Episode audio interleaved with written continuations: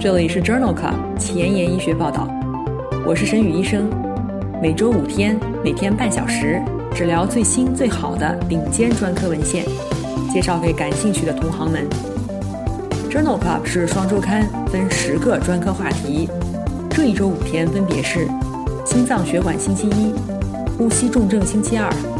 消化肝胆星期三、神内脑外星期四和内分泌代谢星期五。别忘了关注公众号，订阅我们的节目哦。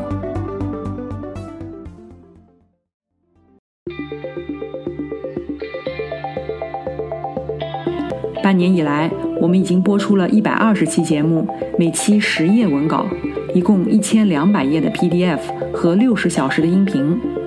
现在，我把这一千两百页的文案做成了 Journal Club 前沿医学报道一到一百二十期汇编。无偿的分享给需要的朋友，唯一的条件就是恳请您像我一样把知识无私的分享出去，提高中国医生的眼界。具体如何操作，请参见微信公众号的文字部分。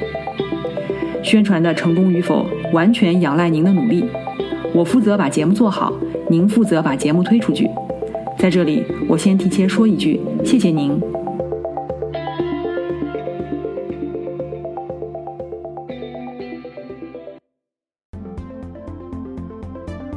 今日头条：一，FDA 批准首个截短侧耳素类抗生素用于治疗社区获得性肺炎。二，《新英格兰医学杂志》：COPD 患者夜间氧疗能够降低死亡率吗？三，《Journal of Clinical Oncology》：阿法替尼联合西妥昔单抗治疗 EGFR 突变的非小细胞肺癌。四。Arthritis and Rheumatology，低剂量甲氨蝶呤导致的肺不良事件的发生率。五，Lancet 子刊，COVID-19 有创通气患者的管理。这里是 Journal Club 前沿医学报道，呼吸重症星期二，Pulmonology Tuesday。我是主播沈宇医生，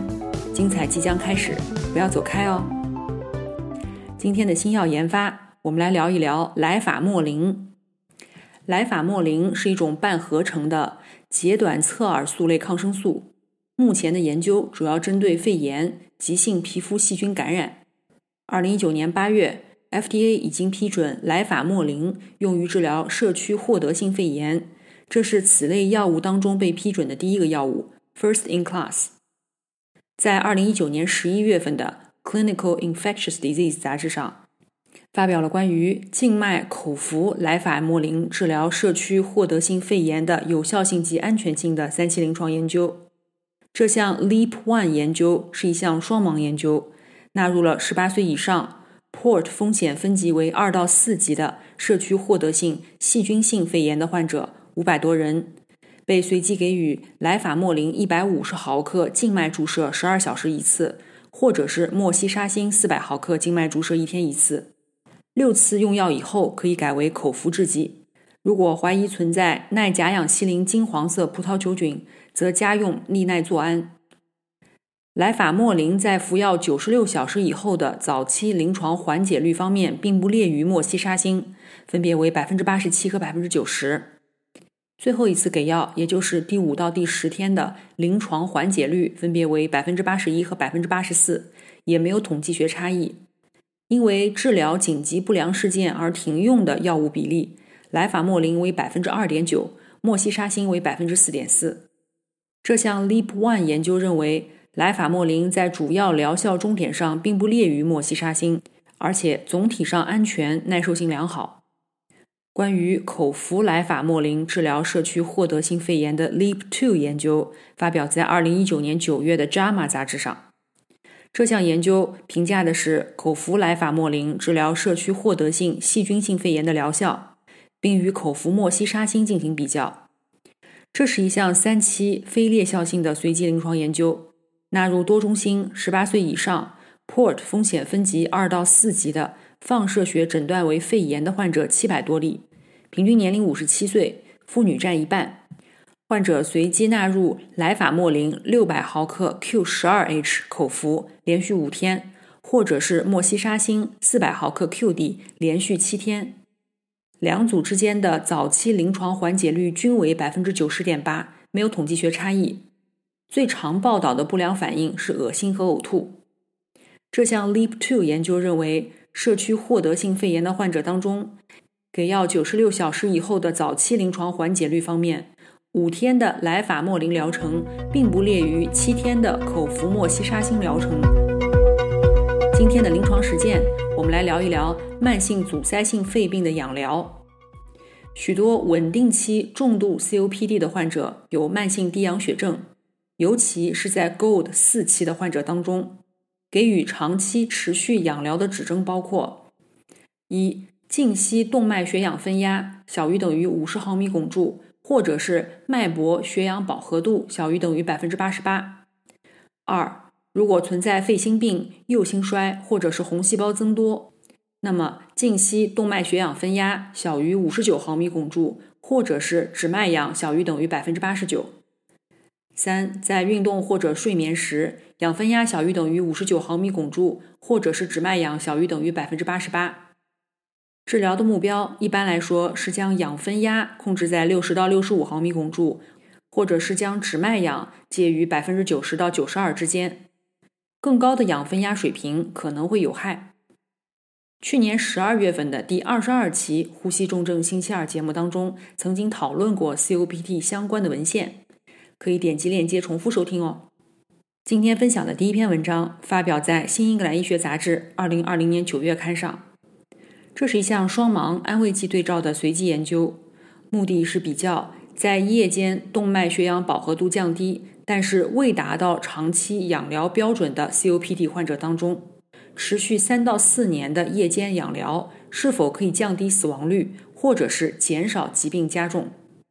研究纳入了 COPD 患者共二百四十三人，这些患者在大于等于百分之三十的夜间时间内，氧饱和度低于百分之九十。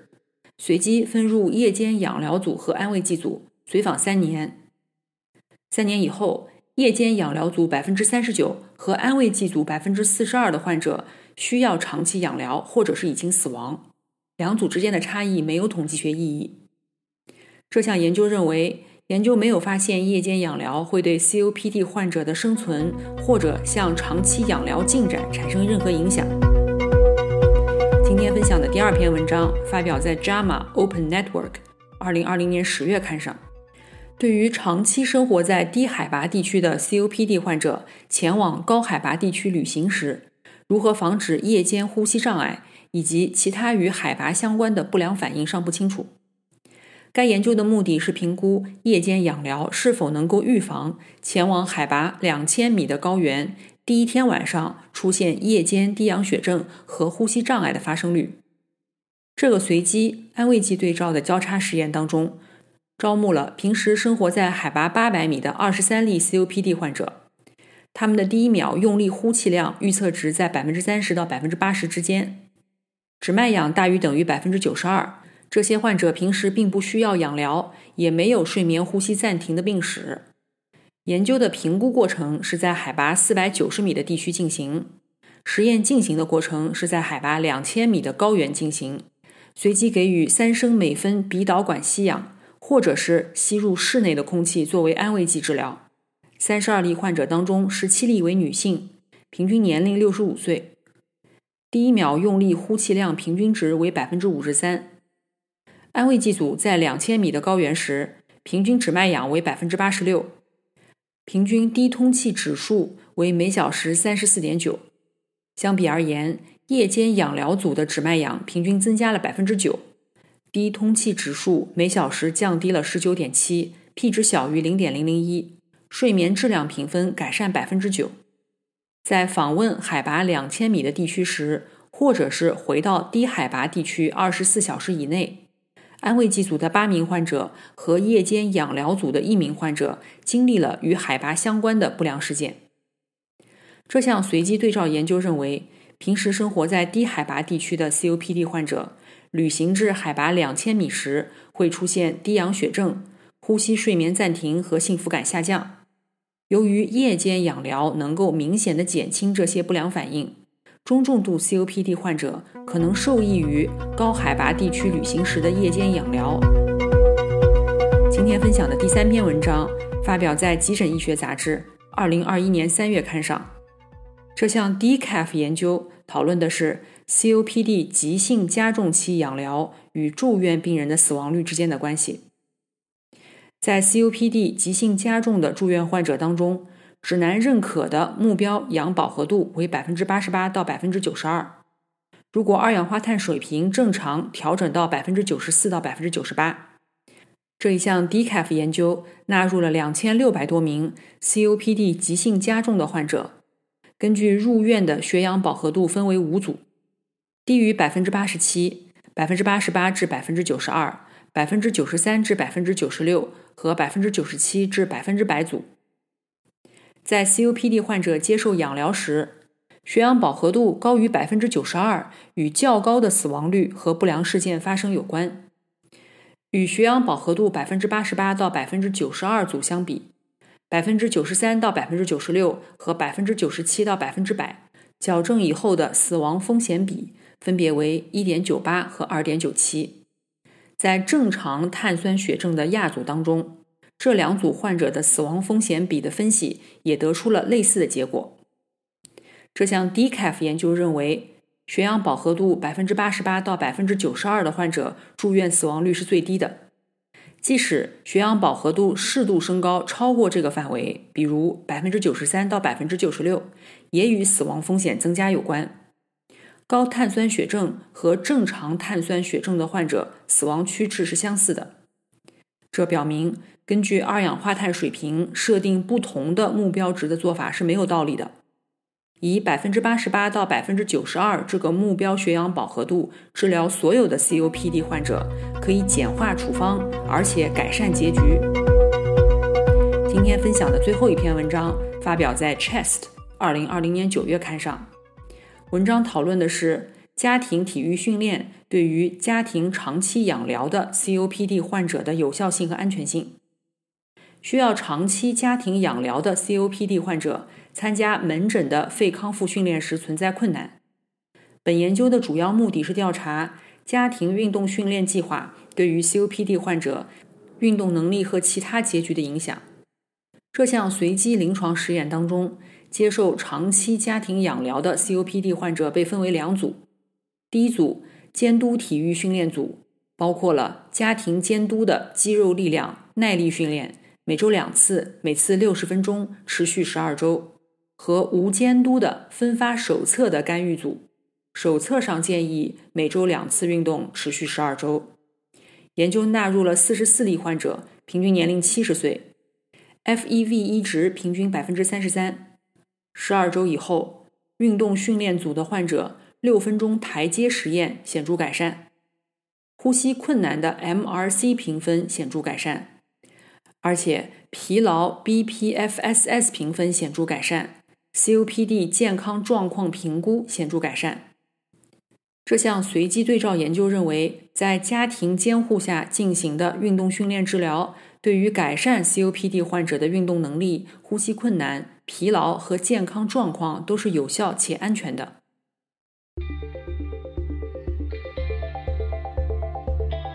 半年以来，我们已经播出了一百二十期节目，每期十页文稿，一共一千两百页的 PDF 和六十小时的音频。现在，我把这一千两百页的文案做成了 Journal Club 前沿医学报道一到一百二十期汇编，无偿的分享给需要的朋友。唯一的条件就是，恳请您像我一样，把知识无私的分享出去，提高中国医生的眼界。具体如何操作，请参见微信公众号的文字部分。宣传的成功与否，完全仰赖您的努力。我负责把节目做好，您负责把节目推出去。在这里，我先提前说一句，谢谢您。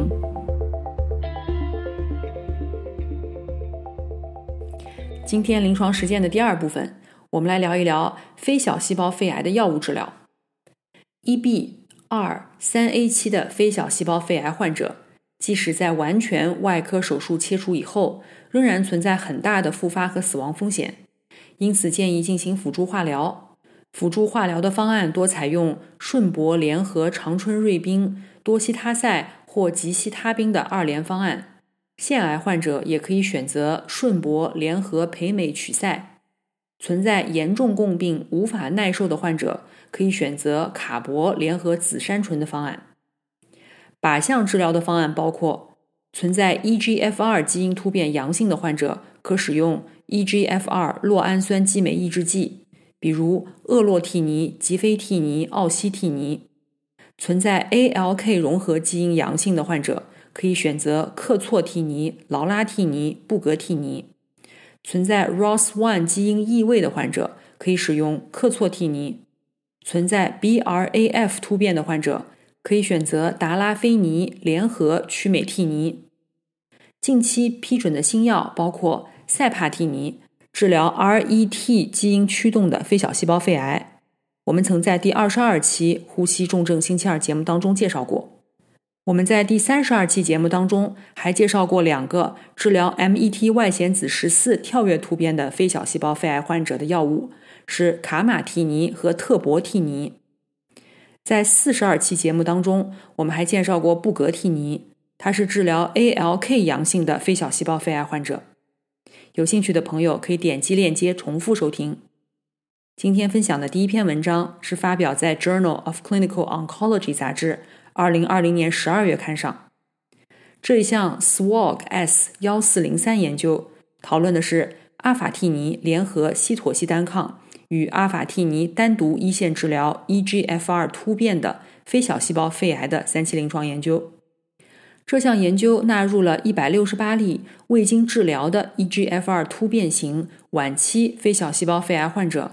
随机分配给予阿法替尼四十毫克口服一天一次。联合或者不联合西妥昔单抗五百毫克每平方米静脉注射两周一次。与单独用药组相比，联合用药组治疗无进展生存期没有改善，分别为十一个月和十三个月。同样的，两组患者的缓解率也没有差异，分别为百分之六十七和百分之七十四，总生存率无差异。联合用药组毒性更大，联合治疗组不良事件发生率达百分之七十二。单用阿法替尼仅为百分之四十，在中期分析当中，因为没有足够的证据，因此实验提前终止。这项 SWOG S 幺四零三研究认为，将西妥昔单抗与阿法替尼联用，并不能够改善 EGFR 突变的非小细胞肺癌患者的临床结局。今天分享的第二篇文章发表在 Journal of Thoracic Oncology 杂志，二零二一年二月刊上。伴有软脑膜转移的非小细胞肺癌患者预后不佳，其诊断可以通过脑脊液进行液体活检。然而，脑脊液基因分型对于治疗结果的临床意义尚不清楚。这项队列研究纳入了 EGFR 突变的合并软脑膜转移的晚期非小细胞肺癌患者。队列一共四十五人，在首次给予奥西替尼时。进行了脑脊液和血浆基因分型。队列二共三十五人，在奥西替尼治疗以后，如果出现疾病进展，再进行脑脊液基因分型。在所有患者当中，脑脊液基因分型检测检测到 EGFR 致病突变的敏感性为百分之九十三到百分之九十七。在队列一当中，EGFR 外显子十九缺失。比 EGFR 外显子二十一突变的患者有更高的颅内无进展生存期，分别为十一个月和两个月。脑脊液基因分型 T790M 阳性的患者，颅内的无进展生存期比 T790M 阴性的患者显著延长，分别为十五个月和七个月。同时存在 EGFR 致病突变。CDK 四和 CDK 二 A 突变的患者，颅内无进展生存期较短。在队列二当中，发现耐药的机制可能包括 C 七九七 S 突变、MET 失调、TP 五十三和 RB one 同时出现。这项队列研究认为，脑脊液基因分型提示对于软脑膜转移灶的奥西替尼的反应具有抑制性。这揭示了奥西替尼治疗失败的肿瘤遗传学特征。今天发表的第三篇文章也是发表在《Journal of Thoracic Oncology》二零二一年二月刊上。这项 Nicholas 三 B 期的研究讨论的是纳武利尤单抗联合标准同步放化疗治疗局部晚期三 A 三 B 期非小细胞肺癌。Nicholas 研究是第一个在三期非小细胞肺癌患者当中完成的单 B 二期临床研究，标准同步放化疗联合纳武利尤单抗的安全性和有效性进行了评估。这一项三 B 期的研究针对不可切除的非小细胞肺癌患者进行，入组的七十九名患者接受了三个周期的铂类化疗和同步的放疗，六十六格瑞三十三分式，同时使用纳武利尤单抗三百六十毫克三周一次，纳武利尤单抗继续作为单药巩固治疗四百八十毫克四周一次，持续一年。一共有百分之三十五的患者为三 A 期，历史数据当中，此类患者一年的无进展生存率为百分之四十五。这项研究中位随访二十一个月以后，一年的无进展生存率为百分之五十三，无进展生存期为十二个月，与历史数据相比无统计学差异。在延长的随访当中，中位三十二个月，记录了三十七例死亡，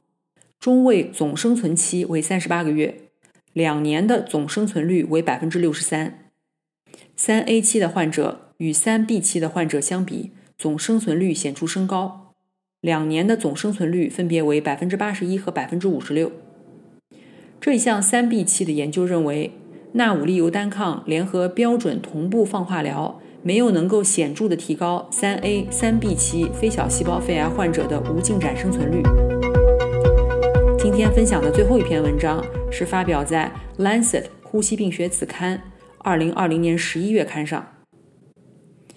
特博替尼是一种选择性 MET 受体抑制剂。二零二零年九月，特博替尼被 FDA 批准用于治疗 MET 突变的非小细胞肺癌。这一部分的内容我们在第三十二期的呼吸重症星期二节目当中介绍过。这一项 Insight 研究讨论的是。特博替尼联合吉非替尼用于治疗 EGFR 突变型非小细胞肺癌的 EB 二期临床研究。这项研究从六个亚洲国家的医疗中心招募了晚期转移性非小细胞肺癌的成人患者。在 EB 期的实验当中，患者口服特博替尼三百毫克或者是五百毫克联合吉非替尼二百五十毫克 QD。在二期实验当中，EGFR 突变的 T 七九零 M 阴性的非小细胞肺癌患者，如果出现 MET 过表达或者扩增，被随机分配至特博替尼联合吉非替尼或者是标准铂类化疗。在 EB 期的研究当中，招募了十八例患者，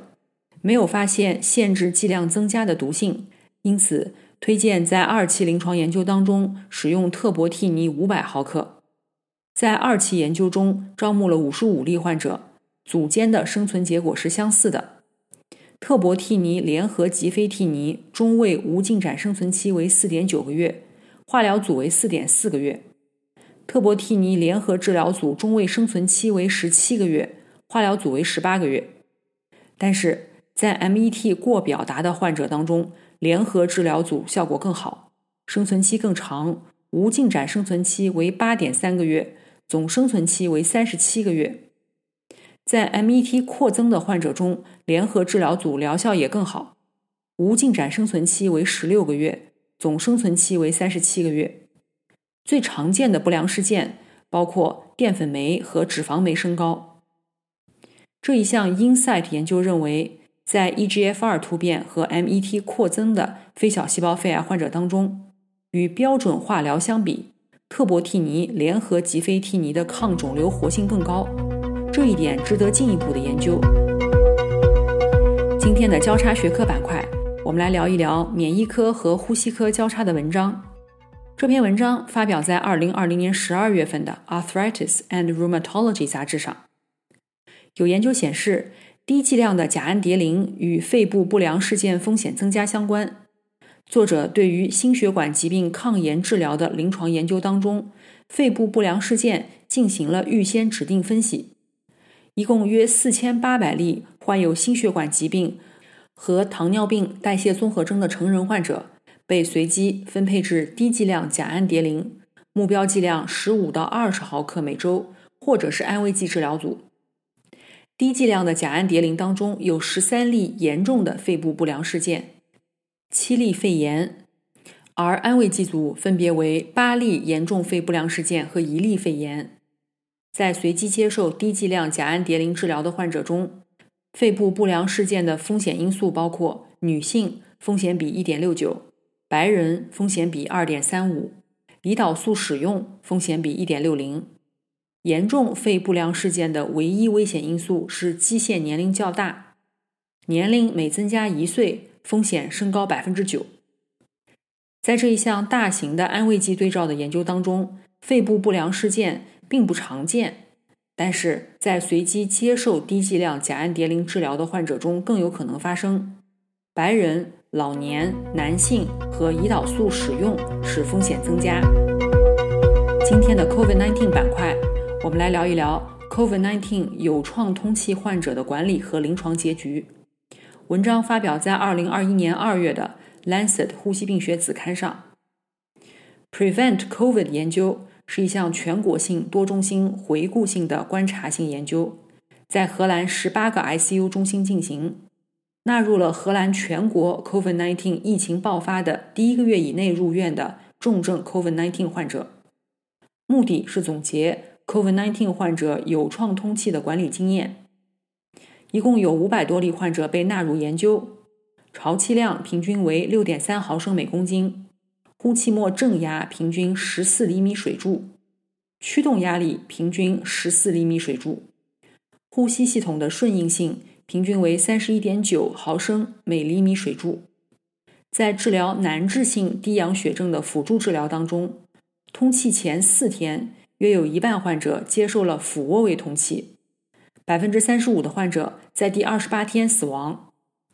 二十八天死亡的预测因素包括性别。年龄、潮气量、呼吸系统顺应性、动脉 pH 值和有创通气第一天时的心率。